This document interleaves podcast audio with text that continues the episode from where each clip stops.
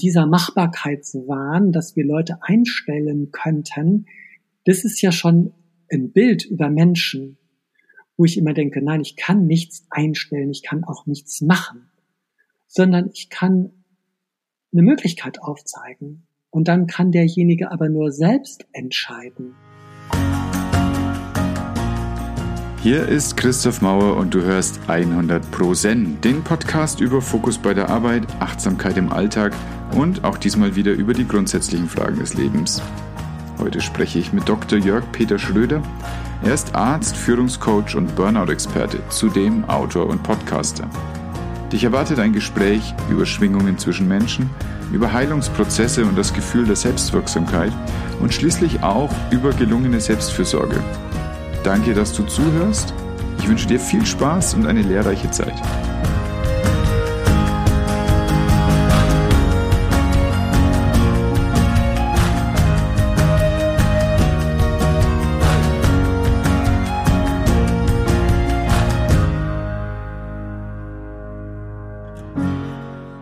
Jörg, vielen Dank, dass du hier bist. Ganz herzlich willkommen. Ja, moin in den hohen Norden und schön dich zu sehen und auch zu hören, lieber Christoph.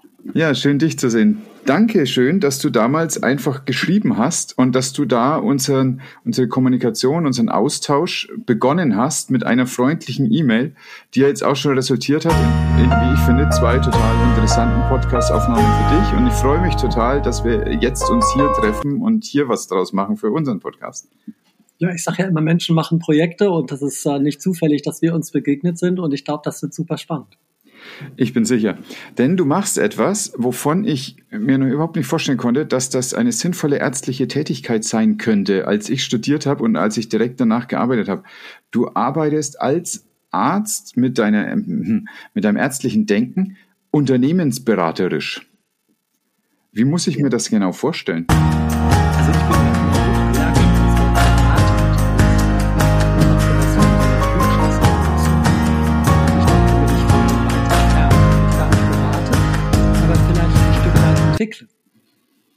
Und dieses Entwickeln hat was für mich, ähm, natürlich ist das von der ärztlichen Dimension aus geprägt, weil ich hatte ähm, in der Mikrobiologie promoviert und ähm, habe mich mit äußeren Membranen von Yersinien, also das sind gramnegative Bakterien, beschäftigt. Und mich hat das total fasziniert, also dieser Mikrokosmos. Aber irgendwie war es mir immer zu eng, wo ich dachte, naja, kannst du dich nur noch mit Leuten unterhalten, die sich mit irgendwelchen Lipopolysaccharidstrukturen beschäftigen. Und habe dann in der Inneren gearbeitet erst und habe äh, dort onkologisch, also mit, mit, äh, mit schwerkranken Kindern gearbeitet, die Tumoren gehabt haben. Und ähm, für mich war es damals so, dass ich gesagt habe, das reine therapeutische Arbeiten ist für mich zu routinemäßig. Ich möchte was Neues machen, weil ich so immer so ein Quergeist oder ein ähm, Grenzgänger gewesen bin. Und dadurch, dass ich dann noch die Medizininformatik gemacht habe, hat mich das in die Welt des Systemdenkens ähm, bewegt. Und mit Systeme meine ich nicht Hardware oder Software, sondern wie funktionieren Systeme. Und das finde ich total spannend, weil, weil meine Oma war damals Psychotherapeutin in, in Hamburg und die hat als Ärztin ganz viel mit Hypnose äh, gearbeitet. Und da bin ich auch früh in dieses Thema von Hypnose und äh, Mediation, Meditation gekommen und so zu gucken, wo sind so Blockierungen. Also ich bin eigentlich sehr schulmedizinisch geprägt gewesen, soll heißen sehr so Hard Fact basiert und bin aber immer mehr dazu gekommen, dass es auch um die weiche Seite geht. Und die weiche Seite meine ich nicht weich sein, sondern vielleicht sich mehr damit zu beschäftigen, ähm, was den Menschen auch ausmacht. Und dann ähm, hatte ich mich in unterschiedlichen Dimensionen ausprobiert, weil ich denke, so ein, so, ein, so ein Leben ist ja auch so eine Suchbewegung. Hatte mich erst äh, in Bayern für die bayerischen Unikliniker, aber ich habe so Projektmanagement in der Medizininformatik gemacht. Habe dann irgendwann gesagt, ich weiß jetzt, wie man das Wort krankes Haus schreibt. Habe die Seiten gewechselt und bin in den Allianzkonzern gegangen und habe dort das Gesundheitsmanagement aufgebaut. Und damals ging es um das Thema Schadenquote. Und ich habe gesagt, das reine Schauen durch die betriebswirtschaftliche Brille führt zu einer Verknappung der Möglichkeiten. Lass uns einfach größer schauen, nicht nur auf Zahlen, sondern was vielleicht die Zwischenräume oder die Zwischentöne sind.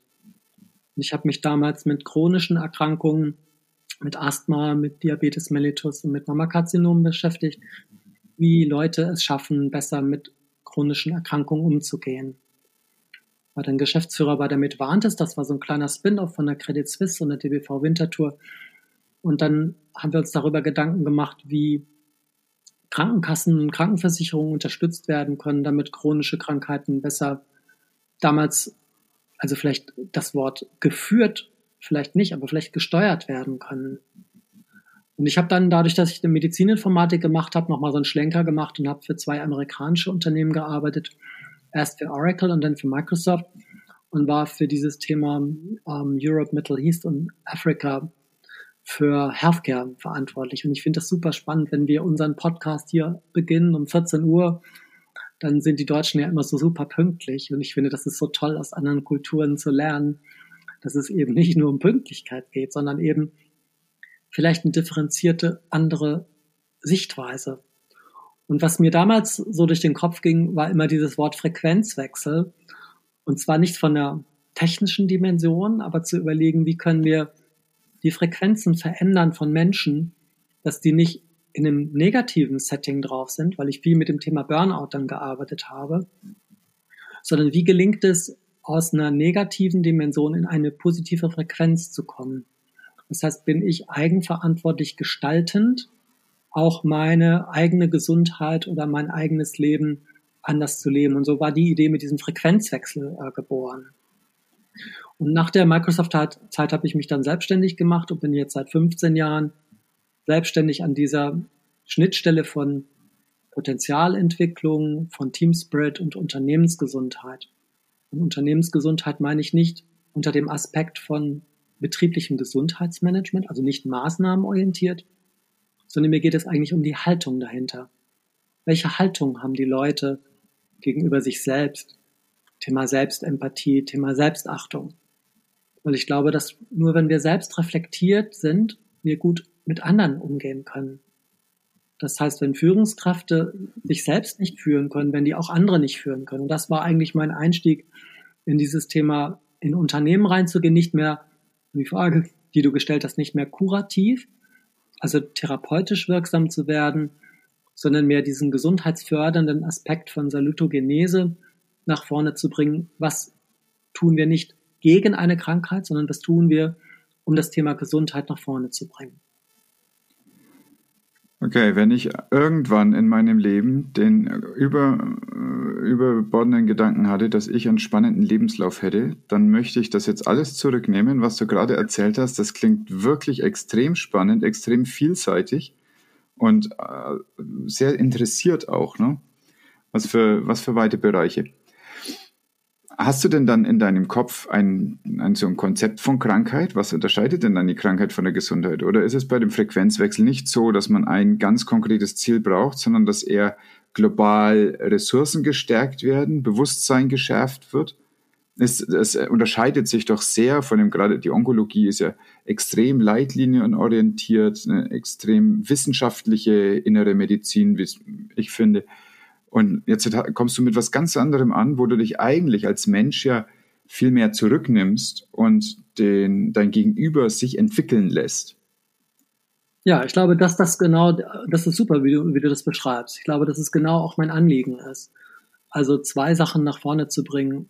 Erstens das Thema Ressourcen, was du angesprochen hast. Und mit Ressourcen sind ja unsere Energien oder unsere Kräfte gemeint. Und ich meine das gar nicht esoterisch, sondern ich meine das in der wirklichen Kraft auch zu sein. Und eigene Kraft heißt auch zum Beispiel gestaltende Eigenverantwortung. Und das zweite Thema, was du angesprochen hast, halte ich auch für enorm wichtig, sich dessen bewusst zu werden, auch in die Reflexion eben zu gehen.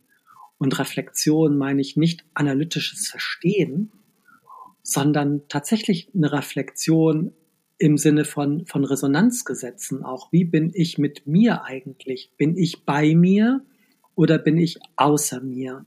Wenn ich bei mir bin, also an meinem Kern, würde ich sagen, das ist Kernkompetenz. Ich mache das, was ich am allerbesten kann. Und wenn ich außer mir bin, dann bin ich eben nicht mehr bei mir, dann kann ich auch nur mittelmäßig sein. Und wie findet das jetzt der unbedarfte Bürger heraus? Das ist eine gute Frage. Meistens finden Leute das raus, wenn sie in Grenzsituationen kommen. Also sagen wir mal, wenn die in der Arbeitslosigkeit sind, wenn die einen Unfall gehabt haben, wenn die krank geworden sind, wenn die eine Partnertrennung haben, dann kommt so was, wo eine Grenzsituation erlebt wird. Da bin ich nicht mehr in meinem voll klimatisierten Wohlstandscontainer, sondern merke, ich komme an eine Grenze. Und eine Grenze ist natürlich eigentlich nur ein Indikator für eine Weiterentwicklung, könnte aber auch eine Angst bedeuten. Und die Frage ist, bin ich in Angst und Sorge oder nutze ich diese Grenze, um zu sagen, ja, ich könnte jetzt anders mit mir und vielleicht auch anders mit den Dingen umgehen? Was unterscheidet Menschen, die sich für den einen oder für den anderen Weg entscheiden? Tja, das ist eine wirklich gute Frage. Ich denke, das ähm, ein Punkt ist der, sind, fühlen Leute sich ohnmächtig, um zu sagen, ja, ich kann ja nichts dafür, ich bin ja eine arme Socke. Oder sagen die, wow, die Dinge sind, wie sie sind. Was könnte ich tun, damit ich anders mit den Dingen umgehen kann? Soll heißen, dass ähm, Hineinsuhlen oder das Hineinstrudeln in eine Form von Opferhaltung oder Form von Ohnmacht ist immer etwas, wo die eigenen Ressourcen fehlen, wo ich dann nicht mehr in meiner eigenen, sagen wir, Steuerungsfunktion ist vielleicht das falsche Wort, aber in meiner Fähigkeitsdimension bin weil ich immer nach Leuten äh, greife oder grapsche oder rufe, die mich ja jetzt retten müssen, weil ich bin ja in der Ohnmacht. Und der Gestaltende sieht vielleicht, dass es schwierig ist und sagt, wow, was könnte ich anders machen? Ich mache das mal an einem Beispiel. Also angenommen, da kommt ein Riesen, eine Riesenwelle, ein Tsunami auf uns zu. Gibt es diejenigen, die angstvoll sofort wegrennen und sagen, oh Gott, oh Gott, wir könnten alle sterben. Und es gibt diejenigen, die dann sagen, wow, lass uns die Surfbretter raufholen rausholen, da kommt eine Superwelle, kann ich super drauf surfen. Was ich damit sagen möchte, wir nehmen Dinge wahr und bewerten und beurteilen sie. Und ich glaube, es ist in vielen Situationen hilfreich, mal die Bewertungsdimension rauszunehmen und nur mal zu gucken, was ist da jetzt eigentlich gerade? Ist das eine Angst oder eine Sorge? Und ist das eine Gefahr? Oder ist das etwas, was ich auch bewerten könnte und wohl wissend um die Risikofaktoren mich anderes ausjustieren könnte. Jetzt ist ein Tsunami natürlich ein relativ deletäres Ereignis unter Umständen. Ja. Aber natürlich, wir, haben, wir kriegen ja Mikrotsunamis rein den ganzen Tag von außen, Leute, die was von uns wollen. Berechtigt oder unberechtigt. Aber es macht ja was mit uns. Es äh, bringt uns in eine Herausforderung, uns mit dem auseinanderzusetzen, was da von außen kommt. Absolut. Und deshalb, das meine ich. Also klar, diese Mikrotsunamis, die machen was mit uns und die belasten uns ja auch. Und deshalb halte ich diesen Selbstreflexionsprozess für so unglaublich wichtig, immer noch mal wieder auszuloten, wie ich damit umgehe. Und ob ich jetzt in meiner Kraft bin oder ob ich jetzt gerade mal rausgespült wurde. Und deshalb denke ich mir, ist diese, auch dieses, dieses hochgradig mechanistische Denken, was in vielen Unternehmen und teilweise in der, in der Schulmedizin ja auch ist, ähm, dass das ein gutes Fundament ist. Darüber hinaus es aber eine Schwingungsfähigkeit braucht, um nicht zu starr eingeengt zu werden. Weil ich sag mal so was ganz einfaches. Ich spring mal, ähm, um das verständlich zu machen. Wenn man äh, einen Drumcomputer nimmt und lässt ihn immer gleich die Beats schlagen, dann ist das 100% fehlerfrei. Aber das klingt wie klinisch tot. Es groovt nicht. Es groovt einfach nicht, ja. weil das ist nicht lebendig. Wir wissen, wenn, wenn, wenn, wenn wir atmen, ändert sich unsere Herzfrequenz. Und so ist es natürlich auch, wenn ich, wenn ich Schlagzeug spielen aufhörte. Und das groovt nicht, ist genau das, was du sagst, keine Lebendigkeit. Hm. Also äh, ich habe jahrelang auch Schlagzeug gespielt, allerdings bin ich wahrscheinlich gar nie bis zu diesem Punkt gekommen. Also ich habe erstmal versucht, so exakt wie möglich zu spielen und äh, dann darüber hinaus äh, ist es eigentlich nicht so richtig gelungen. Aber ich glaube nicht mal bis zu dem Exakten ist es genau gegangen. Ich kenne deine musikalischen Kenntnisse und das hat mich äh, sehr beeindruckt, dass du gleichzeitig Gitarre äh, spielen kannst und Musik äh, und, und äh, Lieder singen kannst da ist, auf so ein Level bin ich ja gar nicht gekommen. Ne? Entweder pfeife ich oder ich trommel auf meinen Oberschenkel. Das sind so die zwei äh, Peak-Performances, die ich musikalisch so drauf habe. Aber ich stimme dir zu, und das ist in der Medizin ja sicherlich auch so. Dass am Anfang, also die ersten zwei Jahre sind ja im Studium eher so ein bisschen wirklich naturwissenschaftlich geprägt. Das werden die Naturwissenschaftler äh, natürlich sagen, nein, ist ja überhaupt nicht so, ist ja Kinderkacke. Aber tatsächlich, also für jeden normalen Menschen ist das sehr naturwissenschaftlich. Und dann äh, hat man immer noch bis zum Ende des Studiums eigentlich sehr viel Sachen, die auswendig gelernt gehören. Und auch nach dem Studium gibt es noch viele Sachen, wo man einfach sagt, so, das lernst du jetzt halt mal. Und das ist aber nicht das, was entscheidend ist für den einzelnen Patienten. Das ist entscheidend, um Fehler zu vermeiden. Und das ist cool so, weil Fehler manchmal blöd sind. Aber das, was für den einzelnen Patienten bedeutsam ist, ist dann der Moment, wo du dich mit dem hinsetzt und dich auf ihn einschwenkst und guckst, was treibt den jetzt denn wirklich an? Was ist denn sein Bedürfnis? Unter Umständen, warum bricht er denn die Therapie ab, die doch so gut ist, von der ich mir so viel erhofft habe? Und wenn du dann diese Einschwingung bekommst, dann kommst du auf die Lösung, dann kriegst du das raus, was in diesem Menschen ist und was ihn bewegt. Und wenn nicht, dann eben nicht. Und dann spricht jeder im besten Wissen und Gewissen am anderen vorbei. Absolut. Und ich glaube, das, was du gerade gesagt, du hast gerade zu mir gesagt, da stimme ich dir zu. Das, ja, das hat ja was mit Stimme, Stimmung und Gestimmtheit zu tun. Und du hast gesagt, wenn du mit dem Patienten arbeitest, dann schwingst du dich ja auf ihn ein. Und ich glaube, genau das ist es doch, was wir in einem Gespräch auch brauchen. Wir hören einander zu und aus dem Zuhören entwickelt sich vielleicht ein Verstehen und aus dem Verstehen vielleicht ein Verständnis. Und dieses tiefe Verständnis kann ja nur funktionieren, wenn wir eingestimmt sind. Wenn ich immer keine Zeit habe und schon wahnsinnig eng bin und unter Druck bin, dann höre ich dir ja gar nicht zu dann haue ich dir die Leitlinien an den Kopf und sage, so behandelt man aber eine Herzinsuffizienz oder was auch immer. Und das ist, das, das ist der Golden Standard. Aber der andere ist vielleicht in Angst und Sorge und fragt, warum er dann dieses Medikament nehmen soll, weil er doch die Nebenwirkungen auf dem Waschzettel gelesen hat. Und das würde ja bedeuten, ich habe dem anderen gar nicht zugehört. Und es, deshalb denke ich mir, es braucht immer Raum und Zeit für eine gute Begegnung.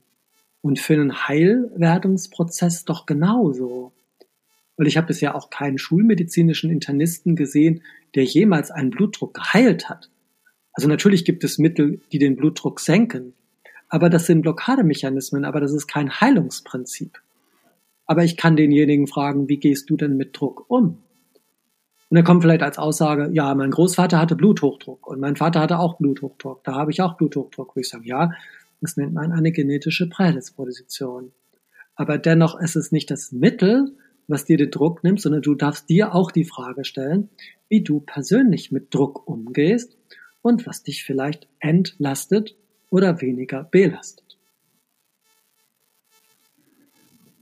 Und jetzt hast du aber ja Jahre deines Lebens auch mal, von der anderen Seite, von der ähm, Kostenträgerseite auf diese Genesungsprozesse geschaut ich habe ja da schon so, also ich bin ganz kleines bisschen einfach aus meiner beruflichen Erfahrung skeptisch, dass es in den Kassen Leute gibt, die ernsthaft an Patienten interessiert sind. Jetzt, jetzt sehe ich aber, du warst da und du bist ernsthaft an Patienten interessiert. Gibt es da etwa noch mehr?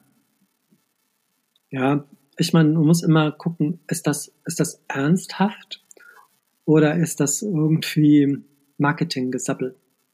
Und ich glaube, dass das in vielen Organisationen wird das nach außen gekehrt wenn in diesen Leitbildern drin steht, wir gehen wertschätzend, respektvoll und familienfreundlich miteinander um. Und ich bin dann aber im, als Coach gefragt, wenn es zu einem hocheskalierten Konflikt gekommen ist. Das heißt, wir müssen ja immer prüfen, ist das Wunsch oder Wirklichkeit oder ist das etwas, was suggeriert wird, aber tatsächlich niemals gelebt wird? Und ich denke, es kommt immer auf das Thema Glaubwürdigkeit an. Und ich glaube, dass es viele Menschen gibt, die einfach beseelt sind von dem, was sie machen und weil sie das einfach sehr, sehr gern tun. Und die Enttäuschung kommt immer dann, wenn die feststellen, dass die Systemparameter eigentlich gar nicht so sind. Ich sage das mal an einem Beispiel. In einem großen katholischen Krankenhaus war ähm, dieses Bild von so den, den, den betenden alten Mütterchen. Und man hat so auf der ersten Folie so war so nur dargestellt diese diese betenden Hände von diesem alten Mütterchen. Und es ging um das Thema Barmherzigkeit. Und die nächsten Folien waren 50 Seiten in Rot und es ging um Erlösfunktion und Budget-Misskalkulation. Äh, also da denke ich mir mal, ja, das kann man so machen. Ist nur die Frage, was erzeugt das in den Handelnden, die eigentlich in das Krankenhaus gekommen sind wegen des Wortes Barmherzigkeit. Und ich glaube, du hast gesagt, stimmt, du stimmst mir zu. Und dann ist die Frage, ist das noch stimmig? Und wenn Leute ein Störgefühl bekommen, dann gehen sie vielleicht, weil sie merken, dass sie enttäuscht werden, da es da eine, eine interne Werteverletzung stattgefunden hat. Und dann finde ich, ist es immer gut, wenn man sich selber nochmal wieder in den Spiegel guckt und sich selbst die Frage stellt, was willst du eigentlich selbst? Worum geht es hier eigentlich? Und ich habe genug Führungskräfte erlebt, die unglaublich effizient und wahnsinnig professionell sind. Aber die waren wie innen erloschen. Also wie ausgeknipst oder abgestumpft, weil die das natürlich professionell gemacht haben, aber da war keine Seele mehr drin, die Raum hatte. Und deshalb denke ich mir, ist dieses Thema Selbstfürsorge oder Selbstreflexion so wichtig, immer wieder an das anzudocken, wo die eigene Vitalität und die eigene Lebendigkeit auch wieder spürbar wird. Und deswegen hast du damals einen Wechsel gemacht über, ja. den, über den Ozean hinweg in ein ganz anderes Gebiet. Ja, also, ich meine, das waren ja schon Systembrüche. Also sozusagen ja. aus der Mikrobiologie rauszugehen in die Medizininformatik war ein Riesenbruch. Und von der Medizininformatik ins Gesundheitsmanagement, sich mit Disease Management zu beschäftigen und dann festzustellen, nee, das ist es irgendwie auch nicht. Und ähm, ich denke, ich habe damals gedacht, ich wäre ein guter Manager. Und ähm, weil ich so fasziniert war von so, von so Strukturen und von Prozessen, und habe aber festgestellt, dass das gar nicht meine Welt ist. Also ich glaube, das, was ich am besten kann, ich kann, kann mich gut in Leute reinversetzen und ich kann gut ähm, wahrnehmen, was die Stimmung ist. Und ich kann vielleicht sehr gut in Resonanz gehen mit Menschen. Aber ich bin kein Manager. Also ich bin keiner, der Zahlen kontrolliert oder Zahlen vorhersagt. Das finde ich auch ganz ehrlich äh, langweilig. Also für mich ist es langweilig. Das ist kein, kein, kein gut oder schlecht äh, äh, schubladisieren gemeint. Für mich, also meine Welt ist es nicht, weil ich kein analytischer Typ, sondern ein werteorientierter Typ bin. Und wenn du so gut einschwingen kannst auf andere Menschen, wie grenzt du dich denn dann selber ab? Hast du Techniken dafür? Hm, ja, also, ähm, also ein Thema ist tatsächlich bei sich auch zu bleiben, ohne das, was der andere jetzt so rüberschwappt, bei sich selbst landen zu lassen. Und ich glaube, das ist einfach eine, vielleicht ist das etwas, eine Funktion ist vielleicht falsch, aber wo ich selber immer wieder für mich so, so eine Art Seelenhygiene äh, mache, um wieder runterzufahren und zu gucken, nicht, dass derjenige, der mit den Kopfschmerzen kommt, dann geheilt rausgeht und ich habe dann aber die Kopfschmerzen und seine Probleme, sondern eben genau zu gucken, was ist deins, was ist meins und ähm, ich gehe zwar jetzt mit dir in Resonanz, aber ich kann danach auch wieder rausgehen aus diesem. Siehst du denn überhaupt, also Kurativpatienten? Gibt's, oder war das gerade ein metaphorischer Patient mit Kopfschmerzen, der zu dir kommt? Ja, sagen wir mal, jede Coaching-Situation ist ja auch mit einem, meistens mit einem inneren Konflikt äh, irgendwie aufgeladen sei dass jemand ähm, eine Schwingung rüberbringt, dass der sehr traurig ist oder in unglaublicher Wut ist oder in einer Ohnmachtssituation. Insofern äh, ist ja da auch immer ein Wunsch vielleicht von dem anderen, dass ich eine Lösungsfunktion habe. Und immer wenn dieses kommt wie, äh, Sie müssen mir helfen, dann weiß ich genau, das, das kann ich auf keinen Fall, das mache ich auch nicht, weil ich helfe ja nicht, sondern ich bin ja mehr so der Spiegel oder ich bin der Fragende aber nicht derjenige, der die Lösung bringt. Deshalb habe ich mich vorhin an diesem Wort ähm, Berater gerieben. Ich denke, ein Berater ist jemand, der schlauer ist als jemand anders in einer bestimmten Funktion oder Rolle und zeigt demjenigen, was er zu tun hat. Und genau das mache ich nicht. Weil ich reflektiere, ich verändere die Perspektive, verändere die Frequenz, lass denjenigen oder diejenige aber in ihrer oder in seiner Kraft. Das heißt, ich entmündige und und mache den anderen nicht ohnmächtig, sondern im Gegenteil, ich möchte ihn ja in die Kraft bringen. Das ist ja oft so ein Verhalten, was man beobachtet, dass Patienten ein bisschen regressiv auch werden können, im, ja. wenn, wenn sie krank werden und dabei äh, wirklich den, den Kontakt zu ihrer Kraft verlieren und auch zu ihrer Selbstwirksamkeit verlieren. Das ist ja nicht schlimm. Also erstmal kann das ja jeder machen und Regression ist jetzt per se nichts Schlimmes. Aber wenn man drin hängen bleibt, das ist manchmal so. Das sind dann Leute, die eigentlich im Heim ihren Haushalt schmeißen und im Krankenhaus hätten sie gerne, dass die Schwester ihnen das Brot in kleine Häppchen schneidet. Genau. Und das ist natürlich auch symbolhaft. Ne? Wer wünscht, dass das Brot ihm in Häppchen geschnitten wird, der wird nicht sich aktivieren und seinen Genesungsprozess proaktiv vorantreiben, sondern der wünscht sich, dass auch da ihm geholfen wird, dass einfach, dass ihm genesen wird. Genau. Und ich finde, das, das ist, das ist ein super Punkt. Weil das ist ja genau das, was der Unterschied ist zwischen Kindrollenspieler und einem Erwachsenen-Ich. Wo ich immer denken würde, wenn ich, wenn ich feststelle, ich habe es mit Kindrollenspielern zu tun, die immer nur sagen, ja, sie müssen mir doch das sagen, sie sind doch der Experte. Ich sage, ja, guck, guck doch mal selber im Spiegel, was, was siehst du denn jetzt? Und ich kann dir vielleicht helfen, den Spiegel zu putzen oder die, die Frequenz eben zu verändern des Hinschauens. Und vielleicht bist du auch zu sehr im Außen und musst mal die Augen 180 Grad nach innen äh, drehen. Aber denjenigen immer wieder zurückzubringen, zu sagen, du bist der Gestalter deines Lebens. Und ähm, du darfst Dinge machen und wartest nicht ab, bis dir jemand eine App gibt, weil man ein- oder ausatmet. Weil ich glaube, das ist genau diese Form von Bevormundung, die wir eben nicht brauchen. Die Kinderrolle, äh, beziehst du dich da auf die Transaktionsanalyse oder wie bist du da geprägt? Ja, ich meine, Transaktionsanalyse, das sind ja alles sehr, sehr wertvolle äh, Fundamente, die man nutzen äh, kann. Aber ich meinte das auch im, im übergeordneten Sinne, immer wieder klar zu machen, ist jemand eigenverantwortlich gestaltend, das wäre für mich ein Erwachsenen-Ich, der eben proaktiv auch sieht, ja, die Situation ist, wie sie ist und was kann ich daraus machen. Oder der Kindrollenspieler, der sagt, äh, Herr Doktor, sagen Sie mir doch was, wie es jetzt weitergeht mit meiner Krankheit. Wie lange lebe ich denn jetzt noch? Nun, es ist auch so, dass viele Ärzte im letzten Jahrhundert auch diese äh, Rolle, die ihnen damit übertragen wird, natürlich auch sehr gerne angenommen haben und sich einen weißen Kittel sehr gerne angezogen haben, der ihnen so eine Symbolik und Strahlkraft auch äh, vermittelt hat. Und das ist natürlich ein, äh, vermute ich, ich habe mich nie zu solchen Sätzen hinreißen lassen, aber ich vermute, es ist ein schönes Gefühl, jemand sagen zu können, oh ja, Sie haben noch ein halbes Jahr. Oder, oh, Sie dürfen noch ein Jahr haben Sie noch, bis Weihnachten. Also völlig vermessene Aussagen, aber genau sowas hören ja Patienten auch. Absolut. Und ich meine, die, die Frage ist, was ist der Führungsstil dahinter? Also ja, das, mhm. Er ist sehr paternalistisch. Das ist ein ja, eben. Und ganz schiefes ja, Gefälle. Ja, und es ist nicht mehr auf, auf Augenhöhe. Und eigentlich denke ich mir, wäre unsere Aufgabe als Arzt, den anderen auch zu unterstützen, seine innere Heilung selbst vorzunehmen oder ihn dabei zu begleiten. Also indem wir Perspektiven aufzeigen. Aber nicht in diesem dogmatischen und wenn Sie das nicht nehmen, passiert das und das. Da ist das schon, bin ich schon wieder in der einschränkenden Dimension. Aber mehr so in so einer Ermöglichungsfunktion zu sagen, wow, das ist ja schon ganz schön anstrengend, ne? wenn mit dieser ganzen Wut im Bauch, kein Wunder, dass der Blutdruck so hoch ist und, und was können wir gemeinsam jetzt gestalten? Also mehr in, in Lösungsräumen zu denken, anstatt in starren Bahnen. Hm.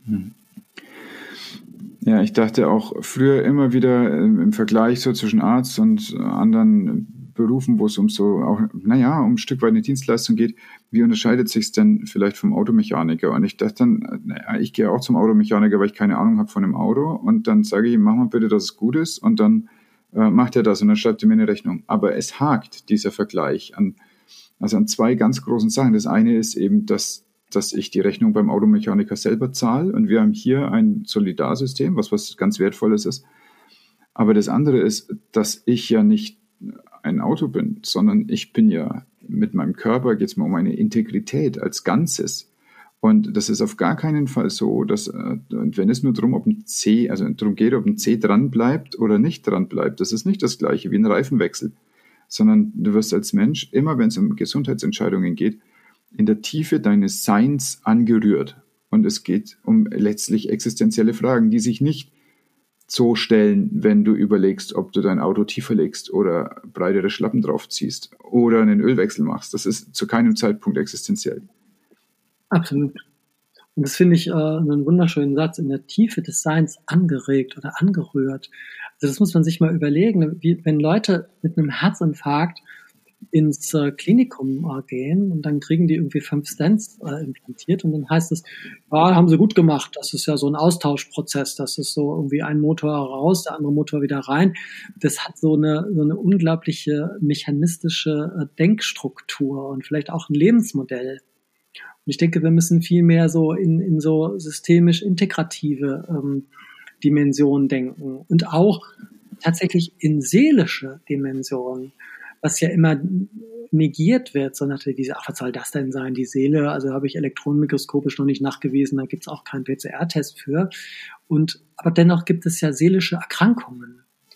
Und tatsächlich wahrzunehmen eben, dass wir mehr sind als nur Körper und Geist, sondern diese Schwingungsfähigkeit sozusagen auf einer spirituellen Ebene ist eben nicht damit getan, dass meine Arterienverkalkung äh, nicht so hoch ist oder so. Also das ist ja, das hat dieses extrem mechanistische Denken.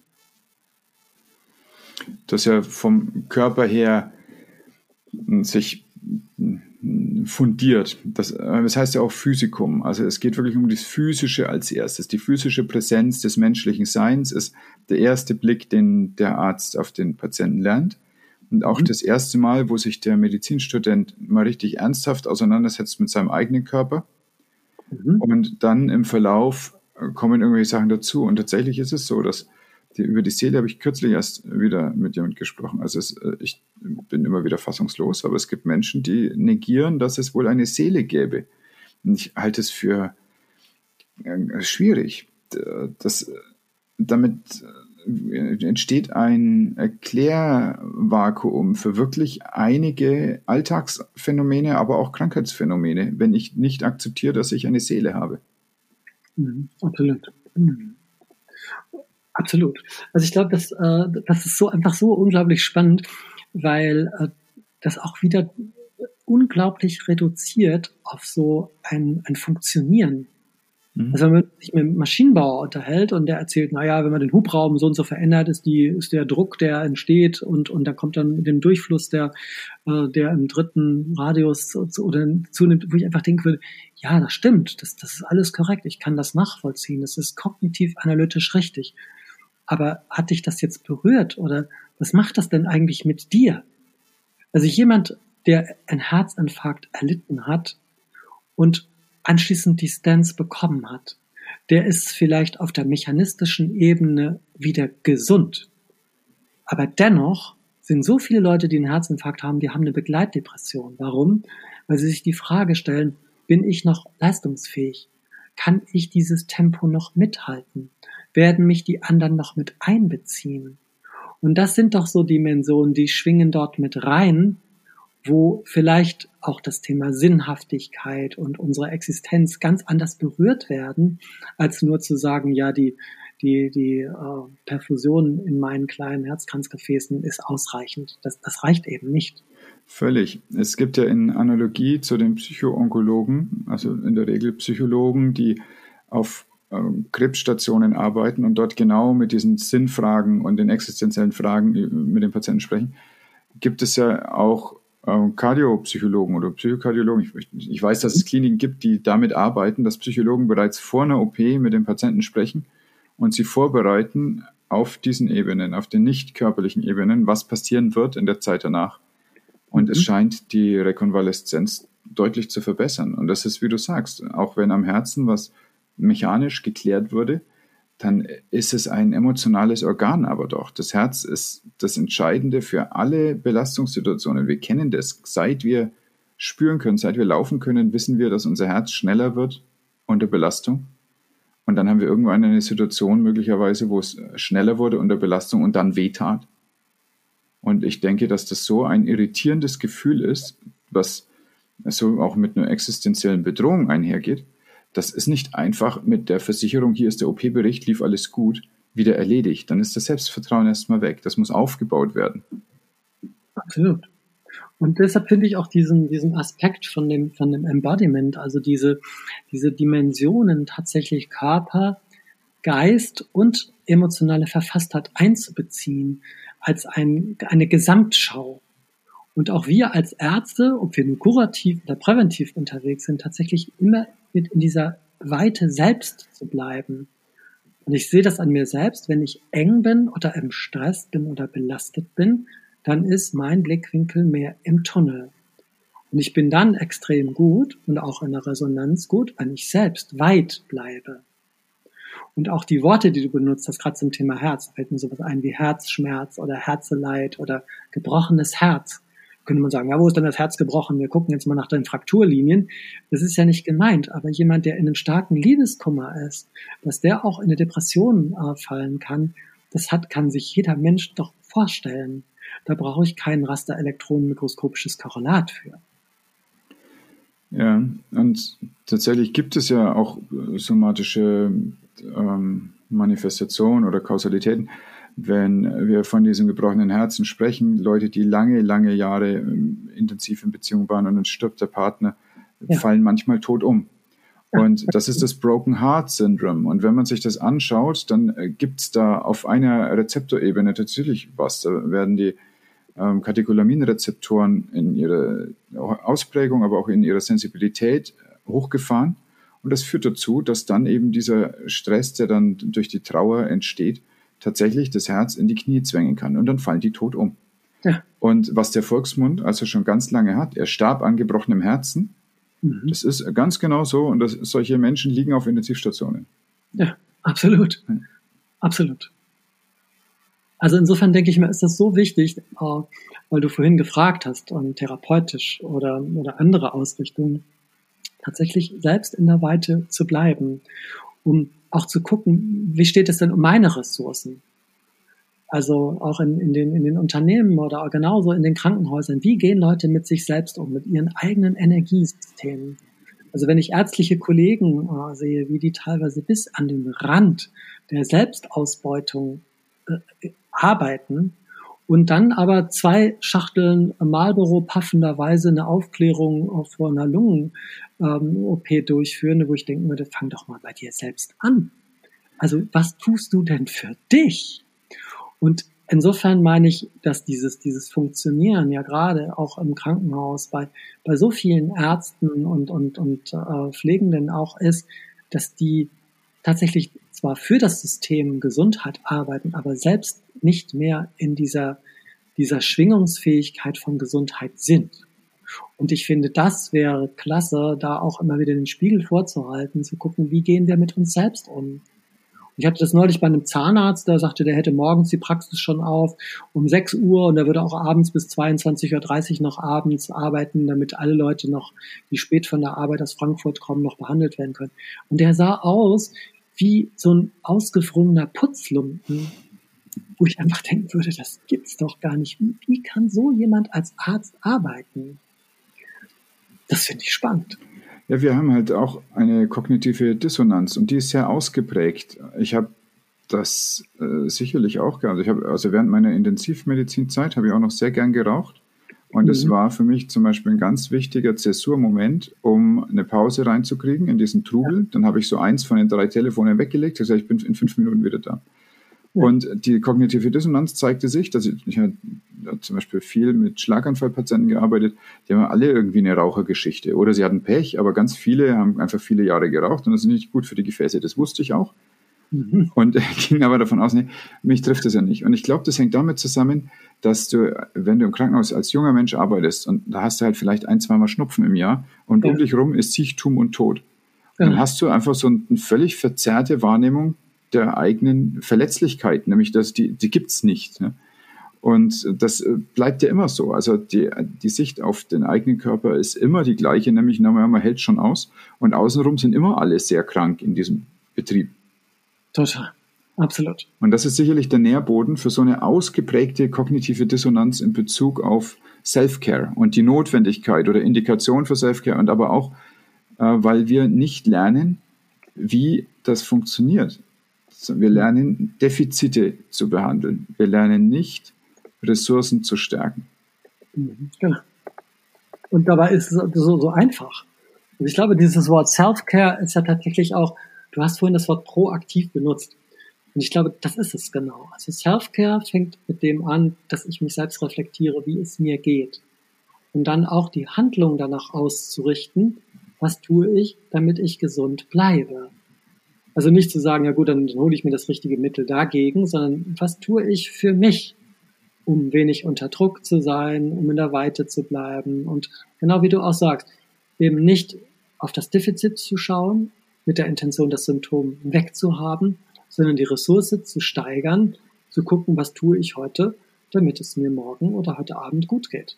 Zum Beispiel bei dem schönen Wetter denke ich mir immer, rausgehen, das ist immer super. Einfach mal ein bisschen äh, ähm, Sonne zu tanken, also nicht mit der Intention braun zu werden, sondern Sonne in mein Herz zu bringen oder in Bewegung äh, zu sein, weil das meine Vitalkapazität steigert und damit mein Immunsystem boostert. Das sind so tolle Auswirkungen, kostet nichts. Ich muss nur rausgehen. Was sind denn so drei Game Changer der Self-Care vielleicht? In der, oh nee, das ist ein wirklich englischer Satz. Also, was waren drei Sachen, wie du auf dich selber acht gibst, die dein Leben verändert haben? Hast du so Sachen, die du ganz bewusst machst, um dich reinzuholen in deine Ressource, in deine Kraft? Ja, das, das erste ist, ähm, weg davon zu kommen, irgendwie Sport machen zu müssen, sondern den Körper zu spüren.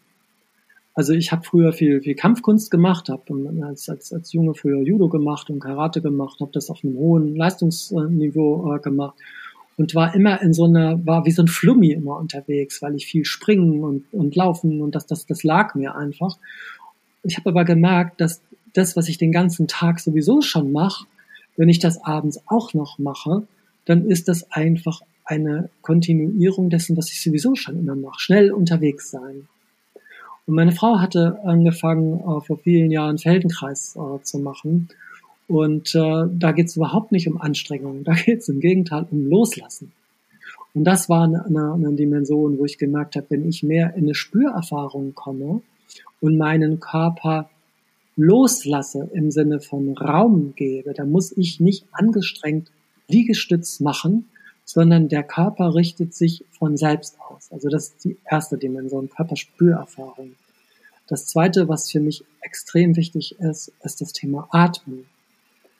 Weil in dem Moment, wo wir mit dem Atem des Lebens in Verbindung sind und ich atmen kann, dann tue ich was für meine Vitalkapazität nicht nur für die Oxygenierung meines Gehirns, damit ich schneller und besser denken kann, sondern tatsächlich auch eine Weite zu empfinden.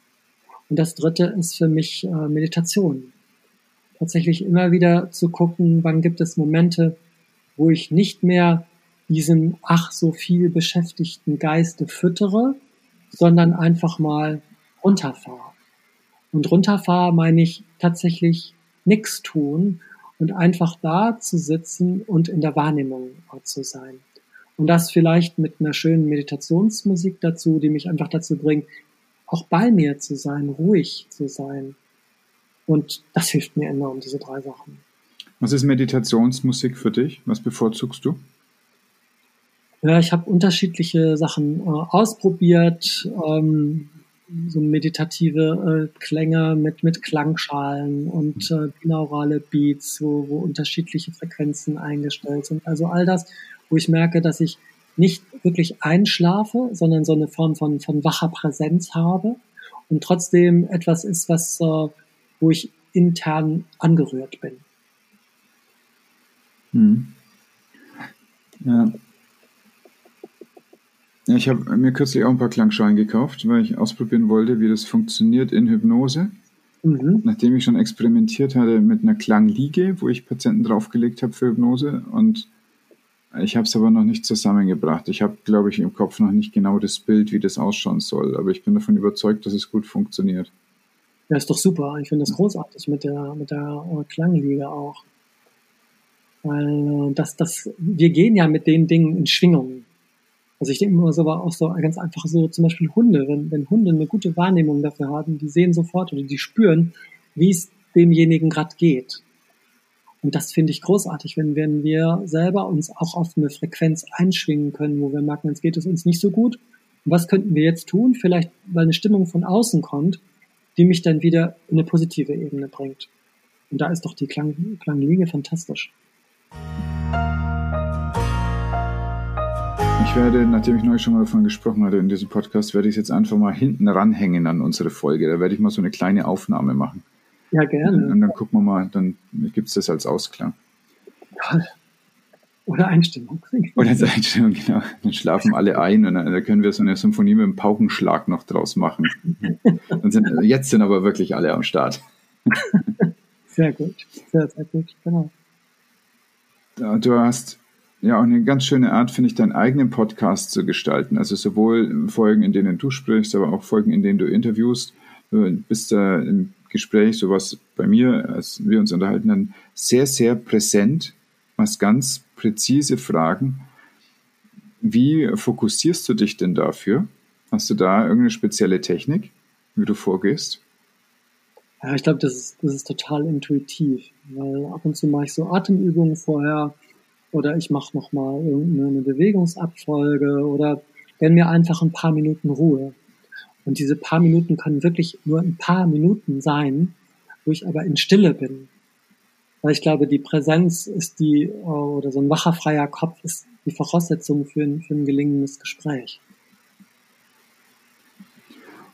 Und was ist dann Podcasten für dich? Das ist doch mehr als nur ein gelingendes Gespräch.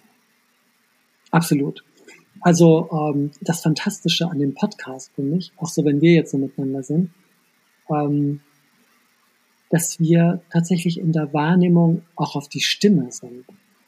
Also wo ich immer denke, Stimme, Stimmung, Gestimmtheit. Ich höre dir zu. Und das ist nicht dieser der erste Kanal, weil wir so unglaublich visuell getriggert sind, sondern tatsächlich auch mal der Stimme Ausdruck zu verleihen. Und das finde ich in, in, dem Podcast ganz, ganz toll.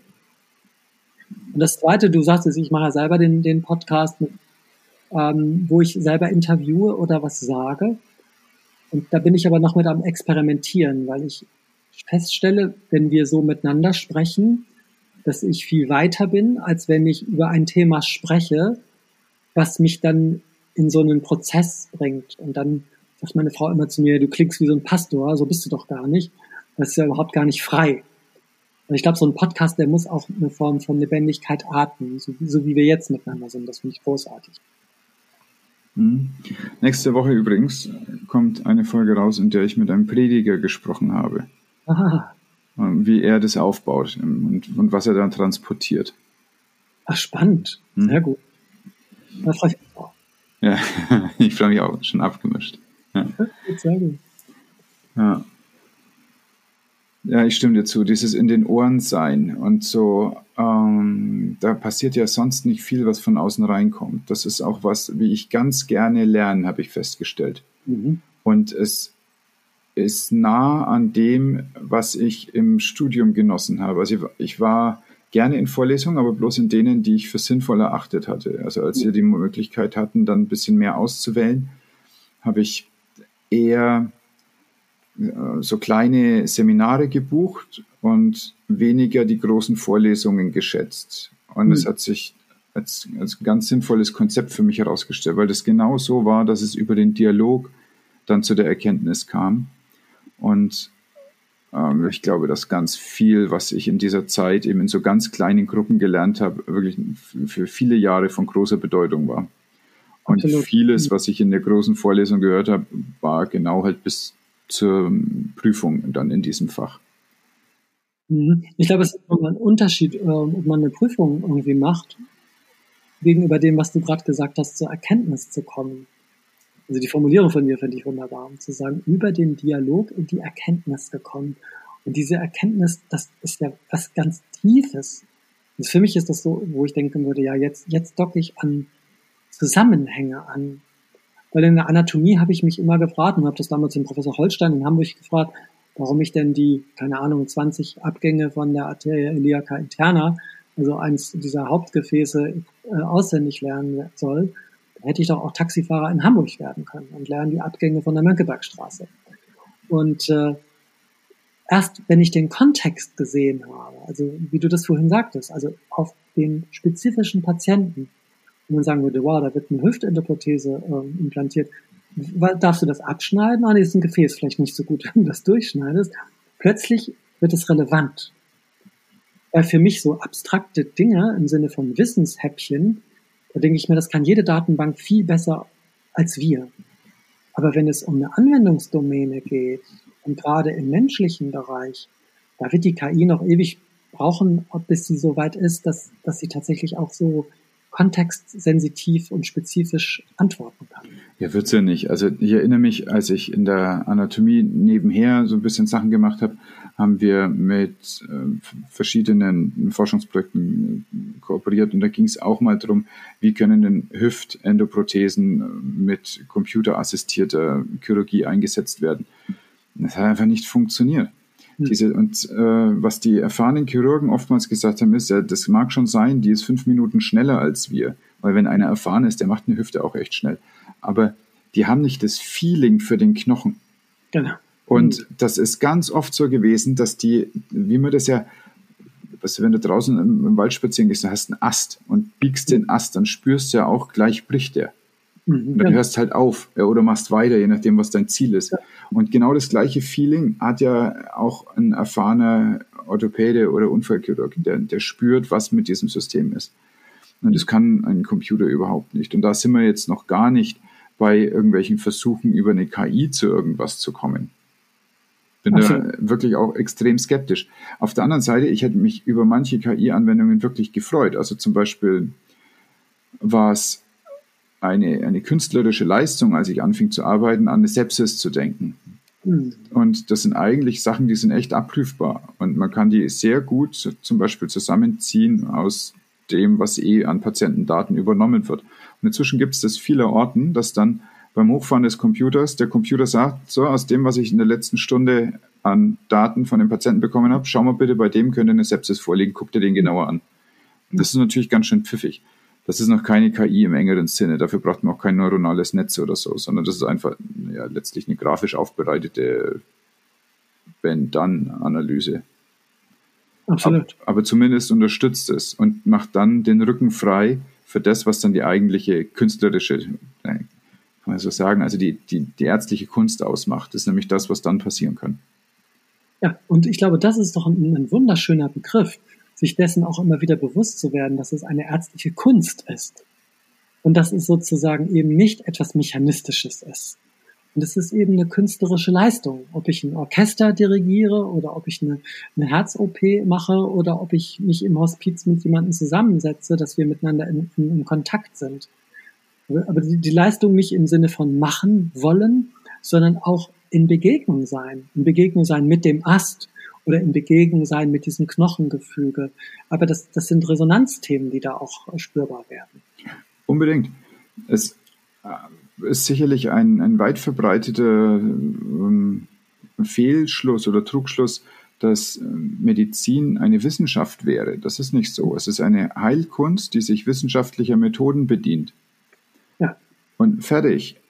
Aber das muss zusammengebracht werden. Und wie du sagst, das ist ganz extrem davon abhängig, sich einzuschwingen auf den Patienten. Damit steht und fällt das Ergebnis.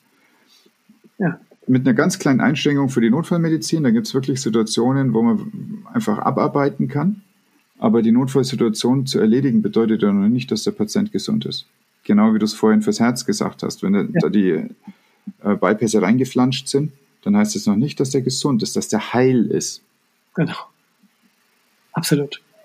Und ich finde, das ist auch ein schönes Differenzierungskriterium, auch so, wenn man so hört, wenn ich so in Unternehmen reinkomme und Leute so fragen, ja, ähm, weil ich frage am Anfang immer, was, was ist Ihre Erwartungshaltung? Und dann kommt vielleicht so ein Spruch wie, ja, den müssen Sie, äh, den müssen Sie besser einstellen, damit der besser funktioniert. Wo ich immer denke, was soll ich machen? Ich soll den einstellen, ich soll, dass der besser funktioniert. Das ist ja genau dieses Drehen an irgendwelchen Schrauben. Und dahinter steckt vielleicht das Bild, eines Managers, der in so einer 747 sitzt und überall alles in Kontrolle hat. Und dieser Machbarkeitswahn, dass wir Leute einstellen könnten, das ist ja schon ein Bild über Menschen, wo ich immer denke, nein, ich kann nichts einstellen, ich kann auch nichts machen, sondern ich kann eine Möglichkeit aufzeigen. Und dann kann derjenige aber nur selbst entscheiden. So wie es immer heißt, ähm, Führungskräfte ähm, sollen Mitarbeiter entwickeln, wo ich immer sage, die können nicht Mitarbeiter entwickeln, weil Entwicklung ist ein reflexives Verb, das heißt sich entwickeln. Aber ich kann Rahmenbedingungen gestalten, damit Entwicklung möglich wird. Ob das für Heilung ist, für den Körper ob das für Mitarbeiter im Gespräch ist oder für eine Unternehmenskultur oder für eine Gesellschaftskultur.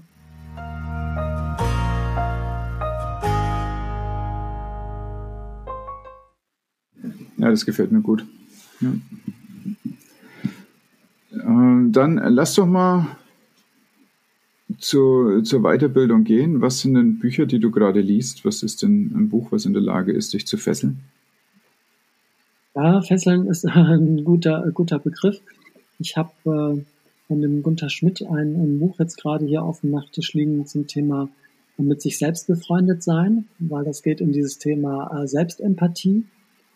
Ich habe hier ein anderes Buch liegen über die, die erschöpfte äh, Gesellschaft, wo es um das Thema Depressionen geht, weil ich glaube, dass das ein, ein Hauptfaktor der nächsten Zeit äh, sein wird, dass ähm, Leute einfach am Anschlag sind und ähm, merken, dass die Leistungsfähigkeit abnimmt und dass das, die Depressivität einfach ansteigen wird. Und da eben auch Systemzusammenhänge äh, zu verstehen. Das finde ich, finde ich äh, sehr, sehr spannend. Und ich habe hier ein anderes Buch von dem ähm, Richard Zanett, Respekt, ähm, über das Thema Respekt äh, im Umgang mit, mit Ungleichheit und, und, und schwierigen Belastungssituationen. Dass wir eine Wertschätzungskultur brauchen. Das meine ich nicht als Soft Skill Gebabbel, sondern tatsächlich als, als innere Haltung. Was würde das ausmachen als innere Haltung? Ja, die, die respektvolle Begegnung fängt damit an, dass ich hinschaue. Du hast vorhin von Präsenz gesprochen. Präsenz bezieht sich auf das, wie ich präsent bin. Und die zweite Ebene wäre, einen respektvollen Rahmen zu gestalten, wie ich dir begegne. Also wir loten das aus und wir schwingen uns ein im Gespräch, wie nah darf ich dir kommen und wo sind, wo sind Grenzen dass ich nicht übergriffig werde oder in deinen Raum eindränge, was eine, eine, eine Störung oder ein, ein, Eingriff in die Unverletzlichkeit äh, wäre. Sondern immer genau zu gucken, wie viel Distanz braucht derjenige, wie viel Nähe ist möglich und wie viel Nähe möchte ich auch haben. Ja, das halte ich für ganz wichtig, dieses Wissen um die eigenen Grenzen. Ja. Wenn du die nicht weißt, dann ordnest du dich irgendwelchen externen Maßstäben unter und wunderst dich, dass dir schlecht geht. Absolut. Genau. Und das ist, lässt sich für Unternehmen natürlich genauso übertragen. Ich habe ja dieses eine Buch geschrieben, Gesunde Führung statt Burnout. Aber der Titel dahinter, der Untertitel ist wichtiger, weil er heißt vom starren Organigramm zum lebendigen Organismus. Wo ich gesagt habe, eigentlich sind es drei Ebenen. Die erste Ebene ist die Ich-Ebene, also wo ich sagen würde, das ist die Zellebene. Wie geht das Individuum mit sich selbst um? Und die zweite Ebene ist das Du, also das Gewebe, das Team. Wie funktionieren Interaktionen in einem Gewebe? Wie funktioniert Kommunikation? Da gibt es irgendwelche äh, Mediatoren, die sich austauschen, damit Kommunikation im Körper gelingt und so im Unternehmen. Und die dritte Ebene ist das Wir, also der Gesamtorganismus. Und es ist eben nicht das Organigramm eines Krankenhauses oder eines Unternehmens, sondern diese kleinen, feinen Abstimmungsdimensionen, die die Möglichkeit bieten, dass wir uns entwickeln und entfalten können, und zwar lebendig. Und das finde ich immer wieder so super, wenn man den Körper nimmt. Also gehen wir sowas ein wie den Oberschenkelknochen. Also wenn ich den ganzen Tag nur Säcke Zement schleppe, dann durch die Osteoplasten wird die Knochenstruktur verstärkt. Wenn ich den ganzen Tag nur als Manager auf dem Lehnstuhl sitze, fange ich an, über meine Osteoklasten, dass die Struktur abgebaut und ich kriege eine Osteoporose. Das heißt, der Körper ist super schlank in seiner Struktur. Er baut nicht irgendwas auf, was man gar nicht braucht. Und wenn wir das übertragen auf Organismen, äh, auf, auf Unternehmen, zu sagen, wie, was können Unternehmen von Organismen lernen, denke ich mir, ist das genau diese Form von Nicht-Einsteifen und einer höheren Form von Flexibilität und Lebendigkeit. Also ein Lean Management eigentlich. Ja, Lean, aber im Sinne von lebendig und nicht im Sinne von Six Sigma oder Six ja, Sigma. Ja, Six Sigma, da musste ich vorhin schon dran denken, als du von den Managern gesprochen hast. Das halte ich für einen ganz, ganz großen Blödsinn. Total. Also es geht ja darum, äh, wenn ich es richtig verstanden habe, ich, ich werte es auch gerne, ohne eine Ahnung davon zu haben, aber es ging ja darum, sechs Standardabweichungen ähm, zwischen, also von der Fehlerhäufigkeit zu haben. Ja. Und, und damit also eine trügerische Sicherheit aufzubauen. Und dann dürfen wir uns aber wirklich auch noch andere Erkenntnisse der letzten Jahre anschauen. Denn äh, was damit überhaupt nicht sich ändert, ist ein schwarzer Schwan. Genau. Und der wird halt kommen. Wir wissen nicht, welcher schwarze Schwan kommt, aber es ist extrem wahrscheinlich, dass einer kommt. Und das gilt für unseren Körper genauso mhm. wie für ein Unternehmen, genauso wie für eine Gesellschaft, genauso letztlich wie für die Erde. Wir hatten jetzt einen superschwarzen Schwan im Suezkanal. Ja, genau. Da stellt sich aber mal ein Schiff quer. Ja, absolut. Ganz Und genau. Die, also die, die wirtschaftlichen, aber letztlich auch die, sagen wir, es gibt ja noch ethische Komponenten. Das sind irgendwie 150.000 Schafe in Containern gewesen. Genau. Und das, das sind alles Auswirkungen. Damit hat überhaupt kein Mensch gerechnet. Und jetzt kommen wir mal mit Six Sigma in dieser Situation. Ne? Genau, absolut. Ja, ich meine, das ist halt teilweise auch so, also ich will jetzt nicht sagen der verzweifelte Versuch, aber das ist zumindest immer diese Machbarkeitsdimension. Wir können alles machen, wir können alles steuern, wir können alles kontrollieren. Aber es ist nicht über Kontrolle, sondern es ist genau um das Gegenteil. Also auch eine Form von Loslasskompetenz. Und das ist uns ja niemals anerzogen worden. Wir haben immer nur gelernt, wie wir noch effizienter und noch besser performen und noch mehr leisten können. Aber wir haben nie gelernt, loszulassen, leicht zu sein, gelassen zu sein und zu lachen. Einfach so. Ja, als Kind hast du das, ne? Und dann wird dir aber gesagt, jetzt sei mal nicht so kindisch. Exakt. Ja. Und da wäre die Umkehrung, Umkehrung das Beste. Sei doch mal, sei doch kindisch, wirklich. Das wäre das Beste. Ja. ja, ich habe vorhin erst eine Hypnose gemacht in der Praxis und dann meinte meine Patientin auch, also so entspannt hat sie sich noch nie gefühlt. Ich gesagt, ja, wahrscheinlich schon. Das ist aber schon ganz schön viele Jahre her. Da ging es nämlich darum, genau im Moment zu sein und genau ja. den Fluss zu genießen. Und das ist natürlich so, dass wir das als Kind genauso machen.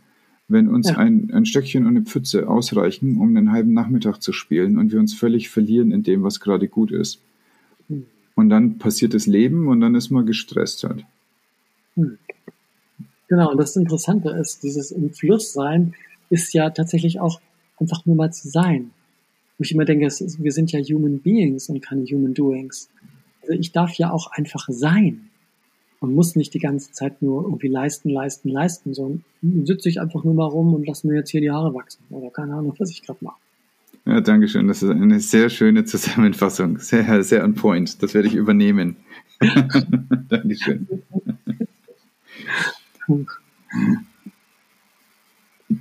Wie können denn Menschen, die dich jetzt interessant finden, Kontakt zu dir finden? Ja, also ähm, mein Lieblingsweg ist immer der direkte, also sozusagen von Mensch zu Mensch. Wo ich denke, wenn ähm, jemand vielleicht es gut fand oder Spaß gehabt hat oder vielleicht ein Stück weiterentwickelt, sich fühlt, dass der das weitergibt und sagt, Mensch, wenn du da irgendwie ein Thema hast, ruf doch mal den Jörg an oder so. Das ist die eine Seite der Medaille. Und das zweite ist vielleicht irgendwie über die Bücher, wo Leute sagen, Mensch, ich habe mal ein Buch von dir äh, gelesen, fand ich spannend oder war total hilfreich. Und das dritte ist vielleicht jetzt immer mehr in diesen Social Media Dimensionen, wo ich jetzt auch langsam ähm, mir dessen klar werde, dass das einfach eine, eine Riesenchance ist, mehr über LinkedIn und Xing auch zu machen.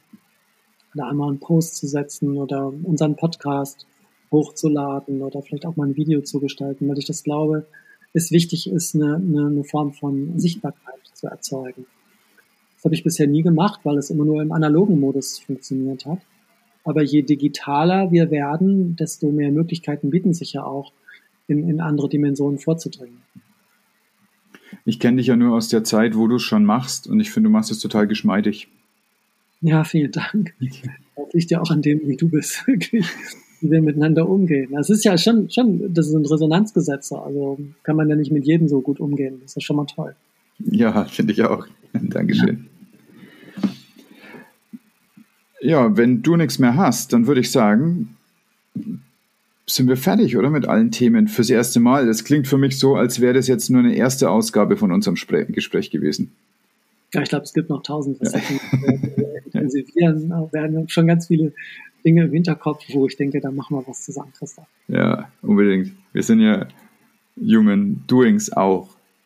Absolut. Ja. Das ist gut. Das macht auch Spaß. Ja, genau. Das macht auch Spaß. Wenn das andere dabei nicht verloren geht.